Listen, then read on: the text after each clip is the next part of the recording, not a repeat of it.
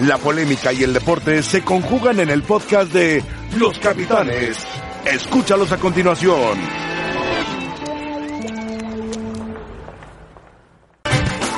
Hola, ¿qué tal? Bienvenidos a Los Capitanes. Nos saludamos con mucho gusto aquí en Los Capitanes, hoy que es 12 de noviembre de 2019. Rafa, ¿cómo estás? Bien, José Ramón, ¿qué tal? Buenas. Roberto, bienvenido. José Ramón, gracias. Paco Gabriel. Buenas tardes. Buenas tardes, José Ramón. Bueno, eh, el tema es la salida de la golpe del equipo del Toluca, para empezar uno de los temas que vamos a tener. Y, y bueno, teníamos una lista de los jugadores que tenía la golpe cuando él llegó y después los que la Volpe pidió que se los dieran y efectivamente se los dieron. Es cesado.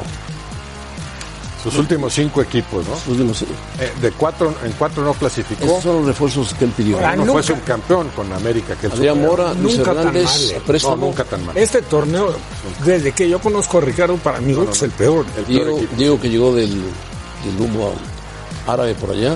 Aníbal Chalá. Gastón Sauro y Aníbal Chalá, el ecuatoriano que venía de la Liga Deportiva de Quito, que tampoco le funcionó, además de los que tenía ya argentinos. que habían Gigliotti, traído, Mancuello, Mancuello, Maidana. Maidana. Esos, a mí me parece que Chalá, dentro de lo que cabe, sí fue el lateral izquierdo.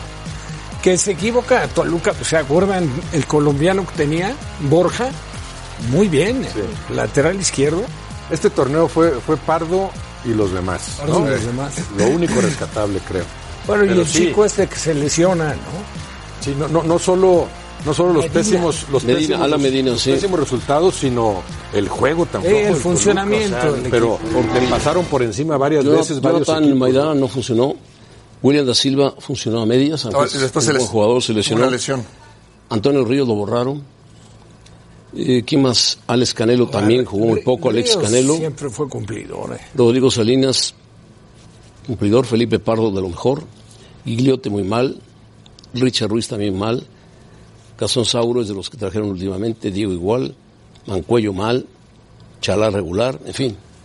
El Toluca se llenó de una cantidad enorme. de Nada Es más, que el fíjate. equipo como tal, Hace- pésimo. Nunca, nunca se vio el, el- lo, que, lo que pretendía en la cancha, ¿no? Como sí se veía en otros equipos de la Hace dos torneos tenía para una posición tres jugadores que ya los quisieran cualquier equipo. Quiñones, Zambuesa y el Piti Barrientos. Sí. Y de repente fueron los tres. El, el mejor de todos, el Piti Barrientos, que dio una temporada muy buena. Y Zambuesa. Y, y Quiñones también. Señores, señores, se fue, se a. Tigres. Bueno, la golpe cesado del Toluca. Y ayer platicamos en Picante que posiblemente él decida ya no tomar ningún equipo, sino eh, ser asesor o formador, o lo que él, lo que él quiere, quiere ya. Me parece que está aburrido de ser técnico de equipo. O cansado. sé. Bueno, hace está eso porque- aburrido, pero le, vuel- le ofrecen otro y lo vuelve a agarrar, seguro. Pero se, se ve que ya no convence a sus jugadores, no, no, no se ve lo que pretende en la cancha, y no nada más en este Toluca, ¿no? Ya, ya tiene varios equipos así, eh, la Volpe, que sí, sí creo que tendría que revisar algunas cosas. Sí, eh, porque- elevar su nivel de autocrítica, ¿no? Porque nunca es responsable de nada y, y- y ahí están los resultados. Incluso podríamos, podríamos hasta meter en lo que se refiere a estilo al el América, que llegó a la final. Con un estilo diferente. con Tigres. Pero sin jugar- Pero no jugaba. No, no jugaba Pero Vamos bien. a hablar del, okay, del estilo de Ricardo, que No, era nada que ver. siempre en sus equipos no trató de no ser no muy propositivo. América, no. Para nada. Y con buen manejo de pelota, etcétera. Y ese América fue diferente. Llegó él a la mitad del torneo anterior, Sí. no calificó a la liguilla, se entendía quizás.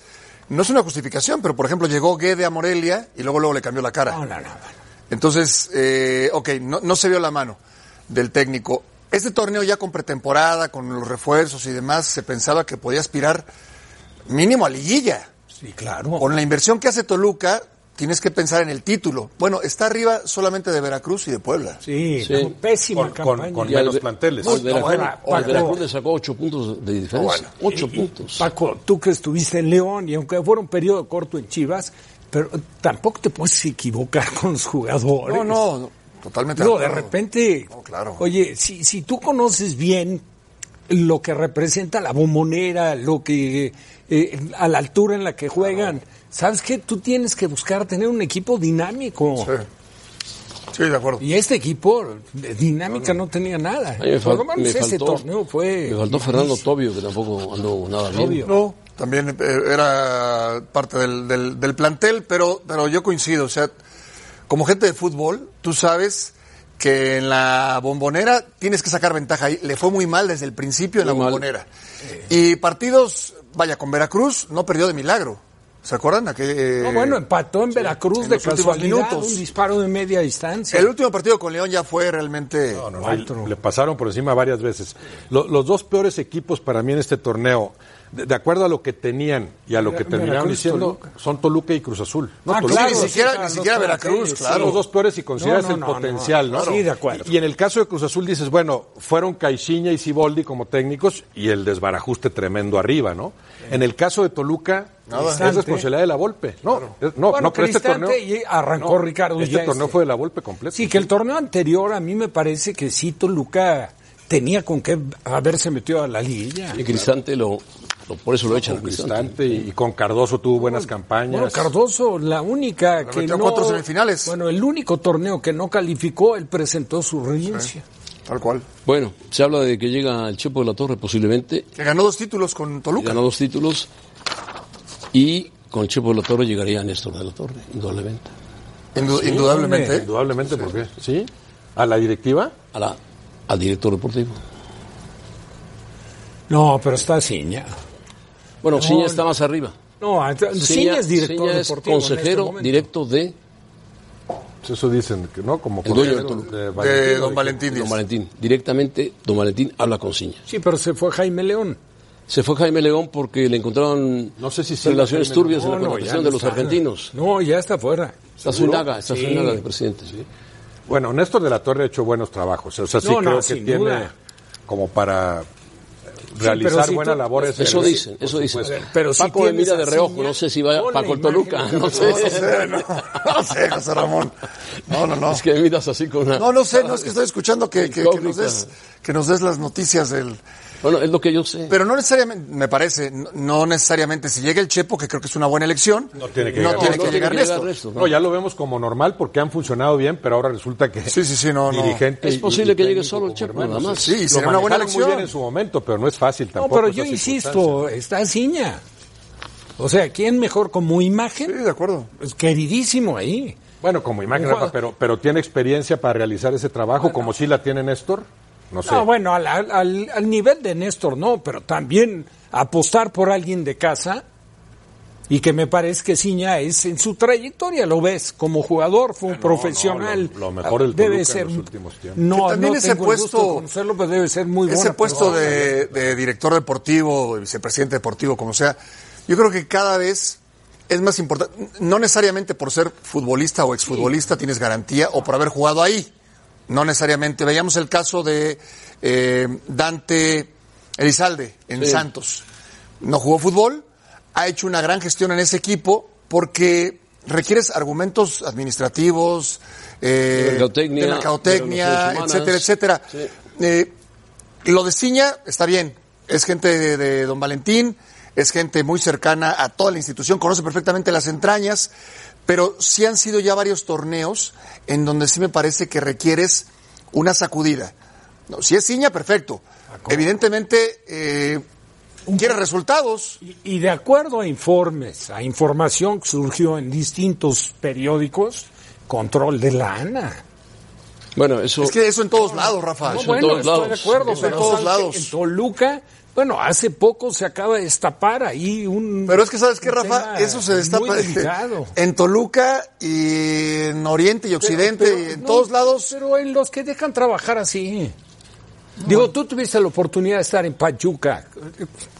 Es, es de los equipos que me parece que el, el renglón económico lo manejan muy, muy bien y con mucho cuidado. Y han preparado gente para diferentes cargos. Oye, el deportivo también, sí. Ahí fácil con, con Sí, es que yo sí creo que si tú, después de una gestión de un director deportivo, hablaras con el dueño o el presidente en corto, oye, ¿cómo te fue? Sí saldrían muchas cosas. Oye, una pregunta aquí. ¿Ciña no podía ser entrenador de Toluca? No, no, no, porque él es director deportivo. Pero no lo podían. No, no, es que no es. Pues no sabemos Me ha hecho si- un volado y a ver qué pasa. No, no, probarlo como Quiere director. ser técnico, si tiene vocación de técnico, Sí, no, es- no. no, no por, no por haber sido un si sabe jugadorazo. tanto de todo esto, No, yo no creo. No, no, para ser, para ser entrenador no es solamente que sé de fútbol. Mira, Tienes esa- que esa- prepararte mucho. Esa, esa figura de director deportivo, vicepresidente deportivo, lo que hizo Peláez muy bien con América, y parecía que podía ser el Cruz Azul, y luego nos enteramos de que no lo dejaban. Eh, Néstor de la Torre en Chivas en su momento hizo buen trabajo. Luis Miguel Salvador con, terminó Monterrey. Pero no tiene en que ser Chivas jugador, también. como bien dice Paco. eh, Miguel Ángel Garza en Tigres, ¿no? Un extraordinario trabajo. En su momento Luis Miguel Salvador junto con Urdiales, no era él solo, ¿no? Eh, la, la cosa es que esos, ahí hablamos en todos esos casos de, de- de gente que sí toma decisiones, que sabes que es la que decide fundamentalmente en lo deportivo. En el caso de Tigres ya sabemos muy apoyados con Ferretti, con, con el técnico que ya tiene mucho tiempo ahí. Ay, Miguel Mejía Barón. Pero en otros casos me da la impresión, y no sé si sea el caso de Ciña, Que es un supervisor. que nombran al jugador así como que aquí está la imagen, Sí, sí. como parece que le hicieron a Peláez en, en la última etapa, y tú no vas a decidir lo fundamental. Nosotros los dueños vamos a seguir tomando decisiones. Y allí es donde se equivocan. No tiene que ser exjugador, pero sí alguien que sepa y que lo dejes tomar las ahora, la primera etapa de Peláez sí tuvo decisión para contratar jugadores. ¿En dónde? estaba Caixinha. Peláez claro. sí tenía No, decisión. él los llevó todos. Él fue el que armó el equipo de quitaron. refuerzos. Sí, pero cuando tenía que decidir lo principal para un, para un puesto como esos, que era quién es mi técnico, ahí le avisaron que él no decidía. Incluso, incluso, si recuerdan, ya estando en el cargo, Ricardo, en una ocasión en un programa, no acompañamos, creo que fue vía telefónica, hablaba de los jugadores que él pensaba ya estaban para Cruz Azul porque eran jugadores que, te- que habían tenido actividad en el fútbol mexicano. O sea, no experimentar en el extranjero que viene de fuera, sino tratar de captar, pues como fue, ¿no? Digo, llevó el central, llevó a, bueno, de Necaxa y Sí, un par de jugadores que ya tenían. Si los tres que llegaron ahora, que llegaron de fuera, eh, Paul Fernández, eh, Brian Angulo. Angulo, el delantero, fuera. y, y Escobar. Sí. No, fu- no funcionaron. No, no, no. Bueno, Contrario. a Paul Fernández no lo pusieron mucho No, jugar. pero co- contrario, Paco, a lo que a lo que Ricardo exponía estando con nosotros y ya después estando en el cargo. Porque Paul Fernández venía con muy buen cartel el de jugador Argentina. ya No. adaptado en el fútbol mexicano. ¿no? Sí, claro, ya te, ya te garantiza algo Bueno, más. pasando a otro tema, hoy es eh, la inducción al Salón de la Fama en Pachuca. Hay gente muy importante, como el caso de Zanetti, que fuera gran figura del Inter de Milán.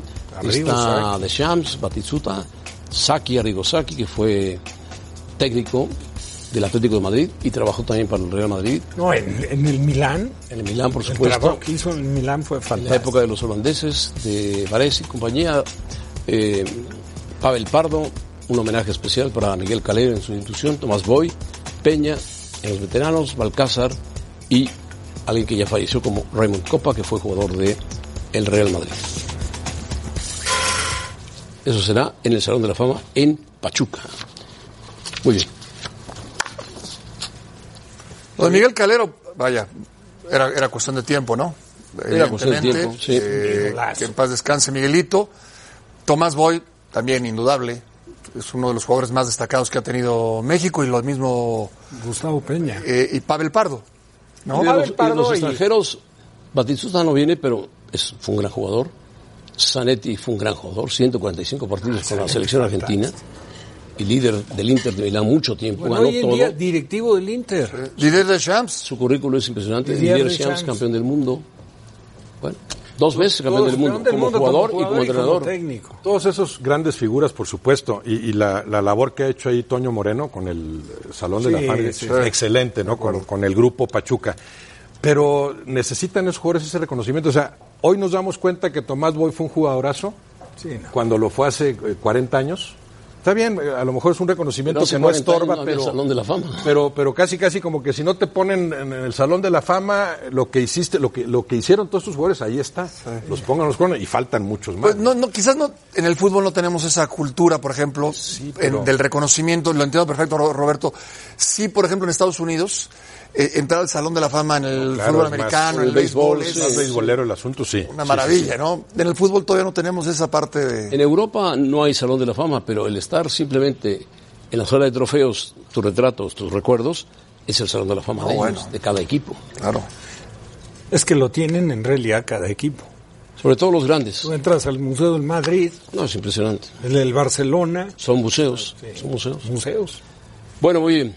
Que haya felicidades para todos ahí en Pachuca. Vamos con Rebeca Landa, que también la van a inducir cualquier día al Salón de la Fama, pero del fútbol americano. Del Tonchito Bandera, José Ramón. Tochito Bandera, Rebeca. Muy bien, te saludo con muchísimo gusto al resto de la mesa de los capitanes, a todos ustedes que nos acompañan. Les quiero presentar la imagen del día. Y es que en un partido colegial de fútbol soccer se llevó, ahora- se llevó a cabo esto. Se tuvo que suspender varias veces el partido que estaba bajo nieve. Por supuesto que eran los cuartos de final, entonces no es como que se podían cancelar y luego se juegan. Así que se tuvo que detener en varias ocasiones para que los jugadores pudieran limpiar por lo menos las líneas. Y así entonces acabó ganando Milwaukee 2 a 0. El balón bien podría ser Sí, fosforescente, ¿no? Tener un color ahí también medio- no blanco. Pero con esto entonces yo quería preguntarles, José Ramón, ¿Pero eso dónde fue? En en Estados Milwaukee. Unidos. Estados en Unidos, Milwaukee, Milwaukee, ajá, sí. menuda nevada. Bueno, quería preguntarte cuál fue la cobertura donde te acuerdas que fue que hubo el peor clima como para transmitir. Clima un día en Ci- en Ciudad Universitaria de noche que llovió intensamente, ¿Ok? una hora antes del partido, durante el partido se tuvo que suspender. Por la lluvia. No se veía, no se veía ni los jugadores ni la pelota. Ok. Y otra me pasó en Haití narrando un partido de fútbol. y Estaba Rafa Puente como seleccionado, pero no estaba jugando porque estaba lastimado. Eh, Trinidad y Tobago contra México. Ajá. No, cada pero- vez, cada vez que caía un gol de Trinidad y Tobago, se levantaba un tipo y me hacía uno, dos. Al tercero le tiré la Coca-Cola encima y se armó un. Ah, pues como no. Paco, tú que jugaste tanto tiempo, En Edmonton, ¿alguno? un partido en Edmonton contra Canadá, este, bajo una nevada también muy fuerte. Eh, algo parecido a lo que observamos ahí en, en pantalla. ¿Tienen los jugadores miedo a lesionarse cuando hay tanta nieve? Pues sí, un resbalón. Imagino, ¿no? imagínate. Sí, y de hecho no, es, es muy difícil jugar, este, detenerte, estás expuesto duro. a resbalones y, y además la visibilidad es nula. Paco, te tocó a ti en Edmonton. Sí. Pero eh, en, en- en la etapa que yo tuve como jugador, pienso que Roberto también nunca con nieve, o con nieve así, como estábamos viendo eso, imposible. No, no se juega simplemente. Ahora, con unos auténticos diluvios, sí. Sí. Yo me acuerdo un partido, de- fue un, un- un torneo de CONCACAF que se jugó en Trinidad y Tobago. Eh, había, eh, una de las sedes era San Fernando. Se jugó en San Fernando, México, Haití. Impresionante lo que yo veo. Pero impresionante, Pero, era una ah, laguna. lo jugaron. El se jugó el partido. En nuestra época, 1-0 Rafa, ganó- en- nuestra época, yo creo que todavía los balones, aunque nos, nos pasó más de amateur, eso, ¿no? Pero exactamente. Pesaban mucho más en esas condiciones. Ahora el balón ya está Sí, no, no le pasa nada. protegido en ese sentido y el peso del balón no se modifica normalmente. Claro. Pero en aquella época pesaban el doble, ¿no? Bueno, Eran unas ¿de qué piedras época las del año jugabas. 40? Del, entre el 40 y el 50, durante la eh, Segunda Guerra Mundial. Después de la Segunda Guerra Mundial. bueno. Muy bien, Bueno. bueno, gracias a todos por compartir. Rafa, Con esto los en invitamos. plena Guerra Mundial. Con esto los invitamos a participar en la encuesta del día en arroba ESPN Capitanes. ¿Qué debe de hacerse para impulsar el joven futbolista mexicano? Al joven futbolista. Al mexicano. joven futbolista mexicano. Menos y mejores extranjeros, más roce internacional o darles continuidad. Darles continuidad, lógico. sí, ¿No? Aunque tal vez eso de menos y mejores extranjeros también, tal vez hay demasiados Es que todo va de la mano, ¿eh? Ok. Todo va junto. Eh, Si hay menos extranjeros, si bajas la cuota de extranjeros, más continuidad a los tendrás mejores extranjeros siendo menos. Claro, más no necesariamente Tendrán- tendrías más roce Serían de más calidad si vienen menos. Claro, estoy de acuerdo. ¿Por cuál votarías tú entonces? Si Yo votaría por la última. La última. La última, más claro. continuidad. Que más fuera como consecuencia de no traer a la tanto... primera, Menos mira, extranjeros. Cruz Azul tuvo extranjeros maravillosos en su época. Bueno. Y no eran 15, eran 4 o 5 y muy buenos todos, muy buenos. buenísimos. América igual, ¿eh? La América igual. Reynoso, Tuanino, el Pata, Bueno, Muy bien. Participen con nosotros en arroba ESPN Capitanes. Nos vamos a pausa, volvemos para platicar de Raúl Jiménez, que ya se concentró con la selección, aunque Edson Álvarez estuvo lesionado en el partido. León Lecanda tiene el reporte completo cuando nosotros volvamos a los capitanes.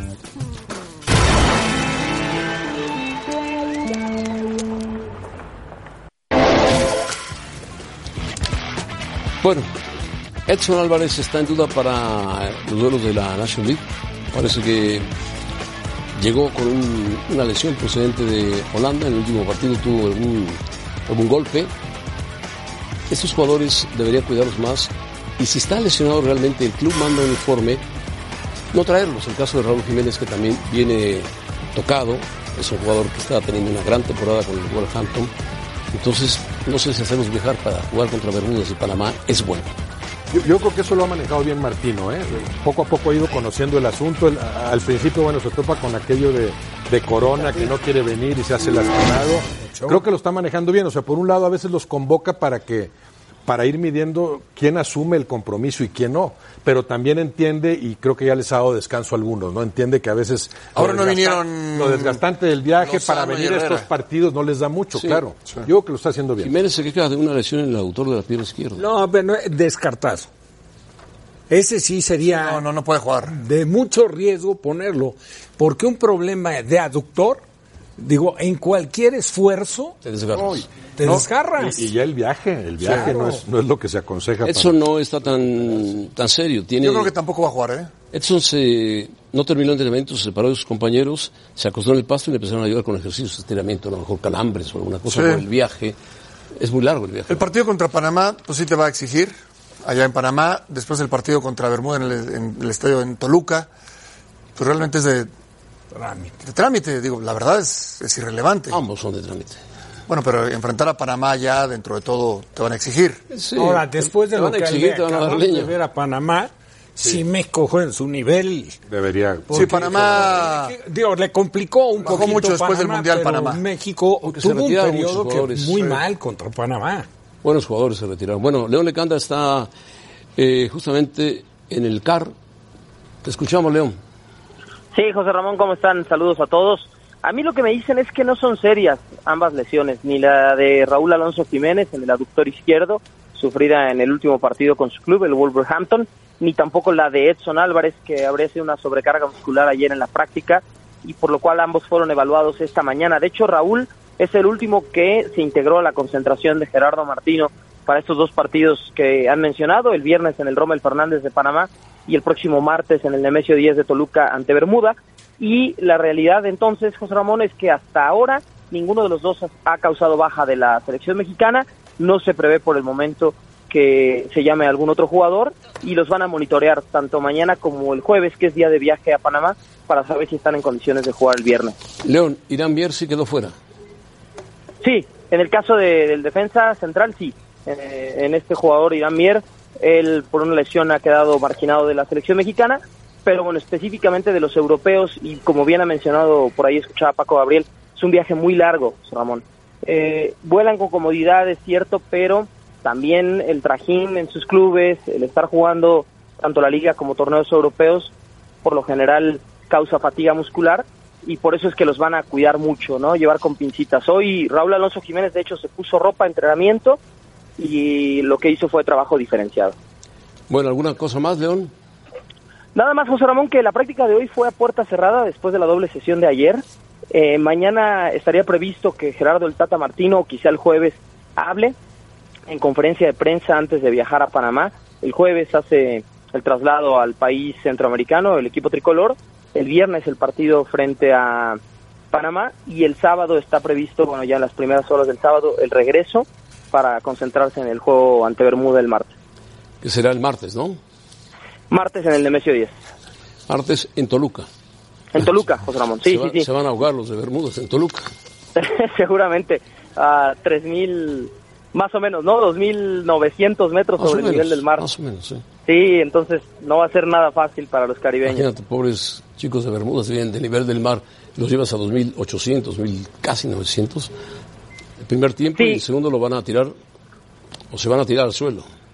No, y José Ramón, por ejemplo, para que la gente también que nos está siguiendo tenga una idea de cómo se preparan los equipos, para el partido el próximo lunes por la noche, el Monday Night Football, el equipo de los Chargers de Los Ángeles decidió trasladar sus entrenamientos de esta semana a Colorado Springs para tratar de habituar a los Altura, jugadores sí. a la altitud. Claro, Exactamente. claro.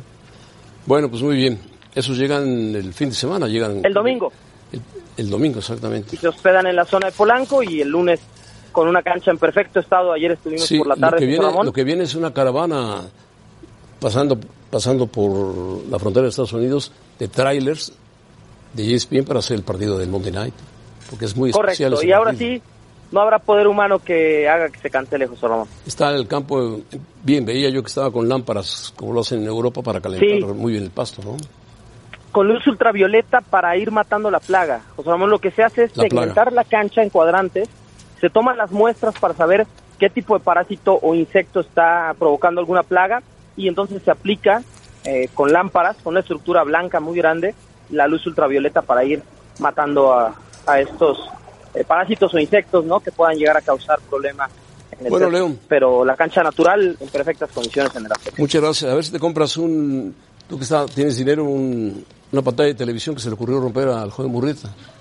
Sí, sí vi, José Ramón, pero lo bueno es que viene el buen fin. Nos estamos, Y que tenemos este, un- un muy buen nos estamos patrocinador. ayudando entre todos para cooperarle a Joven Murrieta, porque cuesta 70 mil, 75 mil pesos la pantalla y de un punterazo. No, en el buen fin un 30% seguro si El agarramos. buen fin, pero eso es a fin de año, entonces no podemos usar la No, no, es este fin. Ya, ya, ya. Bueno, este fin. Ah, este fin, ya.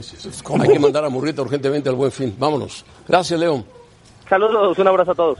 Dios, bueno, pues entonces Jiménez llega con una molestia, el doctor, y el otro llega con O una de las que, de las 10 que tienes en tu casa, dona una al canal, José Ramón. Pero ya son veteranas. No importa. Son de bulbos. Son de bulbo. La perilla esta. acá, ¿verdad? Son de perilla o de esa de trick, trick. Oye, excelente como siempre, León Lecanda enteradísimo, enteradísimo de todo, ¿no? Qué difícil para Martino, y ya más o menos lo mencionó, convencer a sus jugadores. Sí. ¿Qué aliciente hay aquí? Porque no ganar ese torneo es un fracaso, Hombre. por cuestión de Y prestigio. ganarlo, no, padre. Pero ganarlo, ¿qué te da? una y futbolísticamente, ¿de dónde está el aprendizaje? O Te sea, qué mejora, te difícil, de mejora un poco la clasificación en FIFA. Bueno, pero igual Para lo que Eh, sirve también. irrelevante. Relevante, sí. El que atraviesa un gran momento es Raúl Jiménez. ¿eh? Sí, sí, a través Vaya, de un gran si momento. juega o no juega, es, es lo de menos. Que esté bien físicamente, atraviesa un gran momento. Yo creo que el mejor momento de su carrera. Como delantero, como Estoy jugador, acuerdo, como el mejor quieras, momento de su carrera. Y lo está haciendo en un equipo como el Wolverhampton, que ya lo nombró el MVP de los equipos medios en Inglaterra. ¿no? No, bueno, lo- lo Y quieren- además MVP por los mucho, jugadores. Lo quieren mucho. Ya le hicieron hasta una canción. ¿Te lo sabes? No, pero sí, es una cuando él mete gol, cuando él mete gol, ahí luego ya este Trillo, nuestro productor, Carlos Trillo nos la va a pasar, No, pero si, si es Trillo, te confías. no, no, no, no, no, la- Trillo- se la cantan, mete gol y se la cantan cinco, ocho mil aficionados, por supuesto. Fíjate, no, no cualquiera. No, es cualquier cosa. Mucho mérito. Oye, y, y lo de Toluca, lo de jugar en Toluca tiene que ver eh, con el grito al portero, ¿no? Es- No, es- yo pienso que esa- un tema para sacarlo de- del Estadio Azteca, Roberto. ¿Nada más? No, me parece es- que sí. Porque el No es parte de esta campaña 5 mil de- personas a ver México. Que el último partido que jugó ahí un representativo nacional volvió a aparecer el grito. Sí, sí, por eso yo no sé Sí, si, sí, sí, sí. si en Toluca van a jugaron intentar un ahí. partido que fue, ¿te acuerdas? Contra Argentina, ¿no? Sí. En otra categoría. En Pachuca. Sí. Bueno, Rebe, Rebeca. Gracias, José Ramón. Partidazo del lunes por la noche. Está contenta, Los muy. Los Seattle Seahawks le quitaron el invicto a los 49 de San Francisco, que llevaban marca de 8 y 0. Vamos a platicar sobre eso. Ramiro Pruneda, la voz autorizada de la NFL, está en el estudio.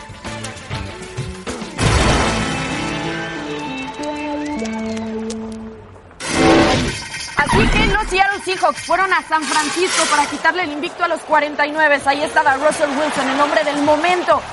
Un duelo en el que hubo intercambios de balón en todo momento, pero iban arriba. Entonces los de San Francisco 10 a 0 así la jugada de J. Davian Clown y después provocarían este fumble a favor de los 49 de San Francisco. El partido se iría a tiempo extra después de que el partido, el pateador de los 49 fallara el gol de campo. Así entonces parecía que los 49 iban a cerrar el encuentro con esta intercepción a Russell Wilson, la segunda de la temporada. Y por último, la patada fallada. Le daría oportunidad y vida a los Seattle Seahawks que con esto cerrarían el encuentro consiguiendo la victoria de visita y poniendo 8 a 1 en el marcador. 27-24. Gracias, con Russell Wilson. ¿Podrías describir un partido tan di- divertido, tan loco? Can you describe such a crazy fun game? A local. the game was very local. It was it was wild. Uh, probably the craziest game we've ever been a part of. Huge win. I mean, that's, there's nothing better than that than winning. El partido más loco que he jugado en mi carrera. Lo que significa pegarle en juego de división a San Francisco. What it means to win division game against the Niners. Oh, it means a lot. You know, just to get a huge NFC West win. to keep battling.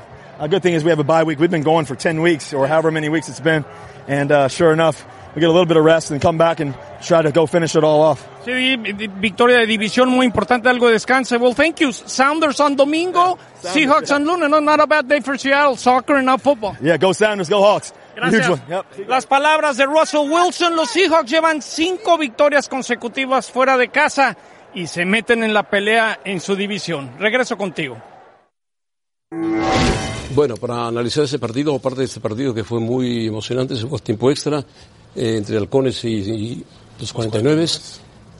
Este fue un hombre clave. Sí, Ramiro, no, ¿cómo estás? supuesto, Bienvenido. José, saludos a toda la mesa. Este sí fue fundamental todo lo que logró hacer Russell Wilson, aún y que parte en una de las series importantes recibió una intercepción ya a punto de anotar y luego tuvo la oportunidad de San Francisco de regresar con el intento de gol de campo donde lo fallan, pero muy ¿Qué le feo. pasó al que lo falló? Había metido uno antes muy bien. Sí, bueno, en, en varias de las tomas parece ser que el centro se lo llega a poner mal, pero no acomoda la cadera. El pateador titular de los 49 de San Francisco no jugó este juego, entonces este era un novato que habían habilitado para ser el pateador y obviamente con toda la presión que tenía encima no supo acomodarse, realmente no logró soltar todo el nerviosismo, pero fue un juego donde en el primer cuarto estuvo dominando San Francisco, después Seattle, como nos ha tenido acostumbrado durante toda la temporada, ha venido de atrás en la última serie o en tiempo extra, hacen lo que vimos. Y una de las jugadas más importantes, y la vemos más adelante, este, realmente importante todo lo que Russell Wilson es, cómo se logró escapar de mucha de la presión que le estaba ejerciendo una de las mejores defensivas de la liga.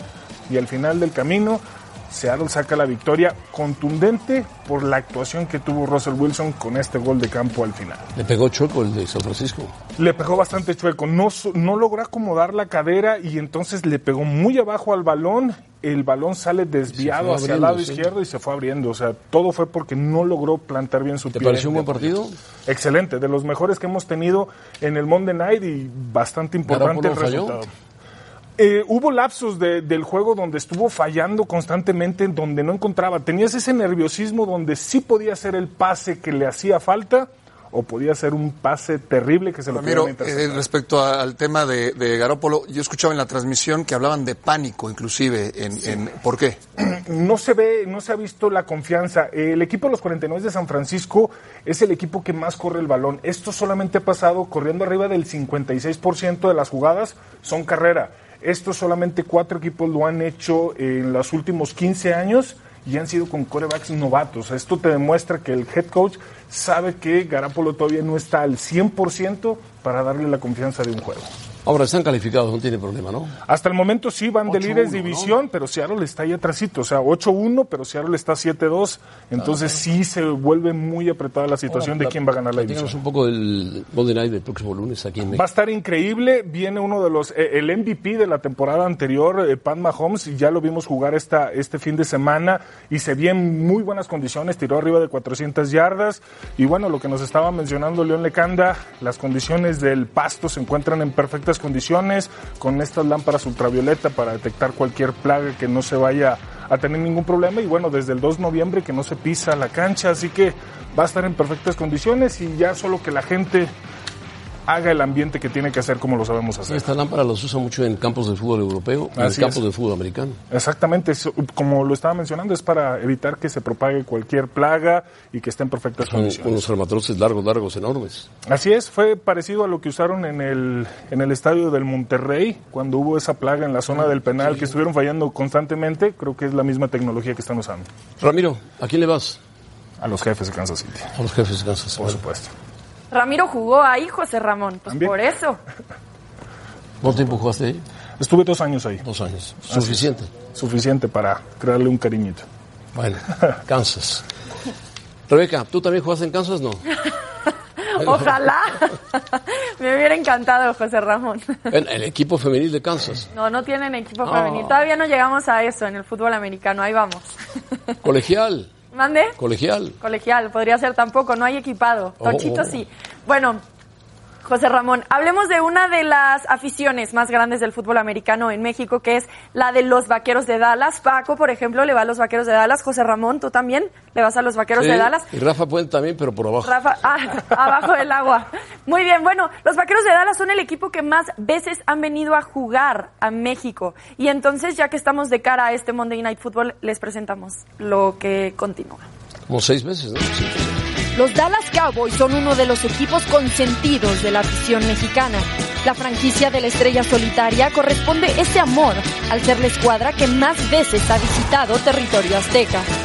Los vaqueros han disputado cuatro partidos en México y aunque siempre han tenido el arropo del público, los resultados no han sido los mejores, pues solo lograron imponerse en 2001 ante los Raiders y cayeron ante los Oilers, los Patriots y Kansas City. Cuatro visitas y una constante para los Cowboys, el amor incondicional de su fanaticada. ¿Y sabía usted que México tiene el récord de venta de boletos más rápido en la historia de la NFL? En 2017, las 77.357 entradas para el Patriots Raiders se agotaron en tan solo dos horas. Fue una locura. 77.000 aficionados. Los invitamos a que nos acompañen al Monday Night Football. Los Kansas City Chiefs ante los Chargers de Los Ángeles. El lunes a las 8 pm tiempo del este, pero los esperamos desde antes en NFL esta noche a las 7.30 pm. Todo por ESPN Deportes. Monday Night desde el Estadio Azteca.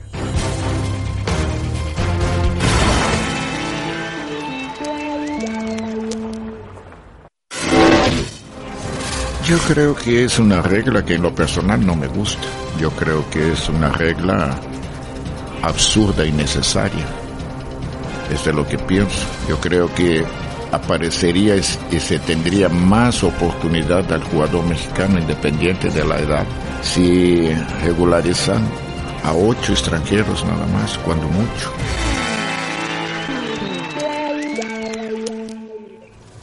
Bueno, la famosa regla 28 que el Tuca Ferretti dice que no ha dado resultados, aunque han salido jugadores importantes, ayer los, nominábamos, los nombrábamos, pero que lo ideal sería máximo ocho extranjeros en el fútbol mexicano.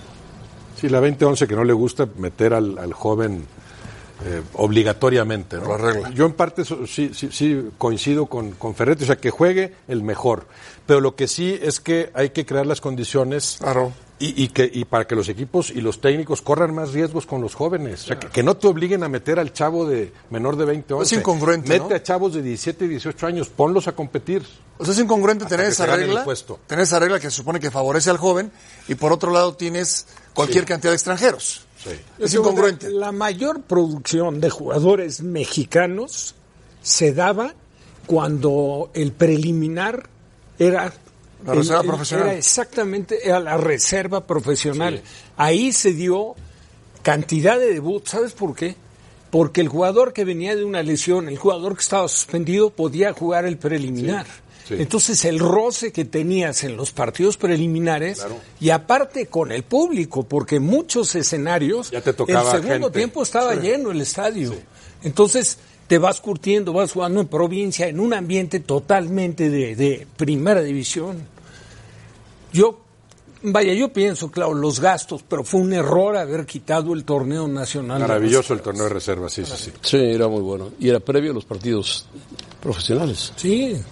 Al, O sea, lo veías al Había- Tuca no le ha gustado había esa varios- regla, ¿no? Al Había Tuca varios nunca le gustado. importantes que jugaban en la Sí, reserva. sí, por profesional. supuesto, varios, pero no, no le ha gustado, eh, no le gusta esa regla y dice ocho extranjeros. Me sigue pareciendo mucho extra- eh, ocho extranjeros. Sí, a mí también. No, me parece exagerado. sería Pero seis- registrados, seis, cinco, ¿no? o sea, en, en- en lugar del... ¿Ahorita cómo está? Está, No, ahorita, Bueno. bueno, entre extranjeros pero está 10-8 ahorita, ¿no? Ponerlo 8-10 es lo que él sugiere. O sea, 8 extranjeros, 10 mexicanos. ¿Se acuerdan cuando eran cuatro extranjeros? ¿Tres extranjeros en México? Cuatro en la cancha máxima, Ahora, sí. naturalizados como mexicanos, no, no ocupan plaza. Entonces hay equipos que a la me- independientemente los ocho o nueve pueden tener otros cuatro que son naturalizados. O sea, problema. a la mayor cantidad traes mejor calidad. Claro, por supuesto. Menor cantidad y más calidad, como era le vas, antes, sí, claro, le inviertes. de mayor nivel. En lugar de comprar 12 jugadores, vas a comprar cuatro de muy buen nivel. de Además hay que ver que en. México se trabaja bien en fuerzas básicas, hay que ver a la, la selección sub-17. El problema después es el salto. El salto es el problema. Ojalá lo vean. Bueno, ayer España empezó ganando y después le metieron seis. Los franceses que tienen su base eh, en las afueras de Francia, la base de los jugadores juveniles. Todos eh, generalmente juegan, estos chicos juegan para el Paris Saint Germain en sus fuerzas básicas. Son muy fuertes. Son muy fuertes, terminaron empatando, terminaron ganando y terminaron goleando a La España. mayoría de raza negra, Se ¿eh? desbarató. La mayoría de raza negra está aquí. Francia creo que nueve jugadores. Qué manera de producir futbolistas de Sí, Francia. Francia. últimamente ha producido muchos junto con Holanda. Holanda y Francia son los grandes productores del mercado europeo. Están en semifinales. Están en semifinales, ambos equipos. Uno como campeón de Europa, que es Holanda, y Sí, otro parece que estaban jugando adolescentes contra niños, ¿eh? Sí, sí. No, se ve marcada diferencia. Se ve fuerte Francia. Bueno, va con Brasil, ¿no? Que es el anfitrión además. Va que con Brasil, que le tiene un ganó a equipazo. Italia 1-0. Ahora, lo que este, llama mucho la atención es en Brasil, es un campeonato del mundo, es un 17, ¿por qué entradas tan malas? No hay nadie, no va nadie. Nada más a Brasil es el único equipo que lo van a... Y ayer cuando jugaron había 28 grados de temperatura, un calor y una, una humedad altísima, un golazo. Y Francia terminó apabullando a España, Mucha diferencia. que es el único torneo, fíjense bien, sub-17 que no ha ganado a nivel mundial España. Sí, y, y yo decía ayer que de la, de la máxima categoría de los campeones del mundo solamente Inglaterra, Francia y Brasil han ganado el sub-17. Bueno, Brasil ganó 2-0 a Italia, que se defendió con todo, pero finalmente Brasil acercó con dos goles y fue suficiente para ganar por 2 a 0 al equipo italiano. Y con eso presentarse en las semifinales. Brasil va contra Francia, va a ser un buen agarrón, mientras que México espera a Holanda. También buen agarrón. Sí, Holanda no, no, no le han dado mucha importancia, pero viene de ganar el europeo de sub-17. Y ahora están, están mucho más parejos que ya en la categoría estelar.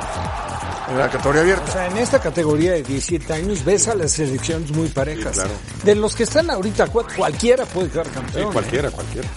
No, pues ahí están los, los el logros de México. en El favorito es Brasil por casa. Brasil y Francia, ¿no? Bueno, el que gane de esa semifinal, me que parece. gane esa semifinal pasaría como gran favorito. Pero bueno, México, si le gana a Holanda, ya estaría en la final.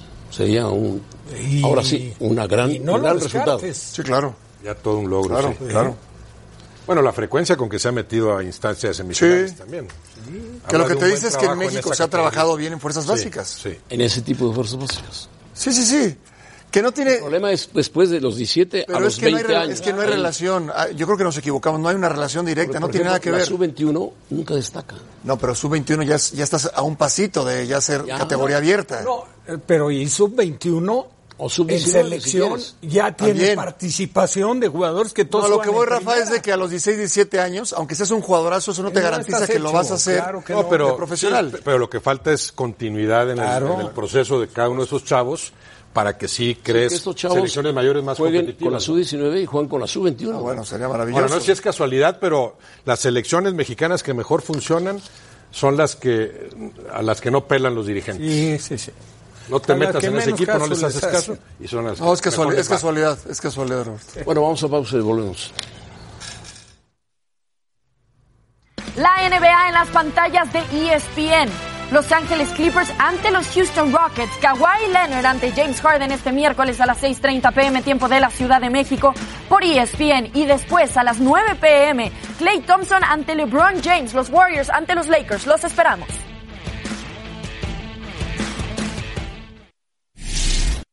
Soy Rebeca Landa y esto es SportsCenter ahora. Pete Alonso y Jordan Álvarez fueron galardonados como novatos del año de la Liga Nacional y Americana respectivamente. Alonso recibió este reconocimiento luego de un promedio de bateo de 260 en 161 encuentros, mientras que Álvarez promedió .313 en 87, 87 juegos de temporada.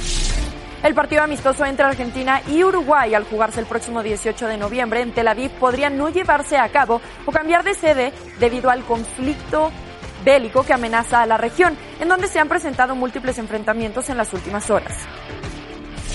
Quedaron definidos los enfrentamientos para los cuartos de final de la liguilla en la Liga MX femenil, donde las Rayadas de Monterrey chocarán contra Atlas, Tigres contra Tijuana, Pachuca ante Toluca y América frente a Chivas. Las fechas y los horarios de los partidos están por confirmarse. Gracias, hasta aquí la información. Esto fue SportsCenter ahora.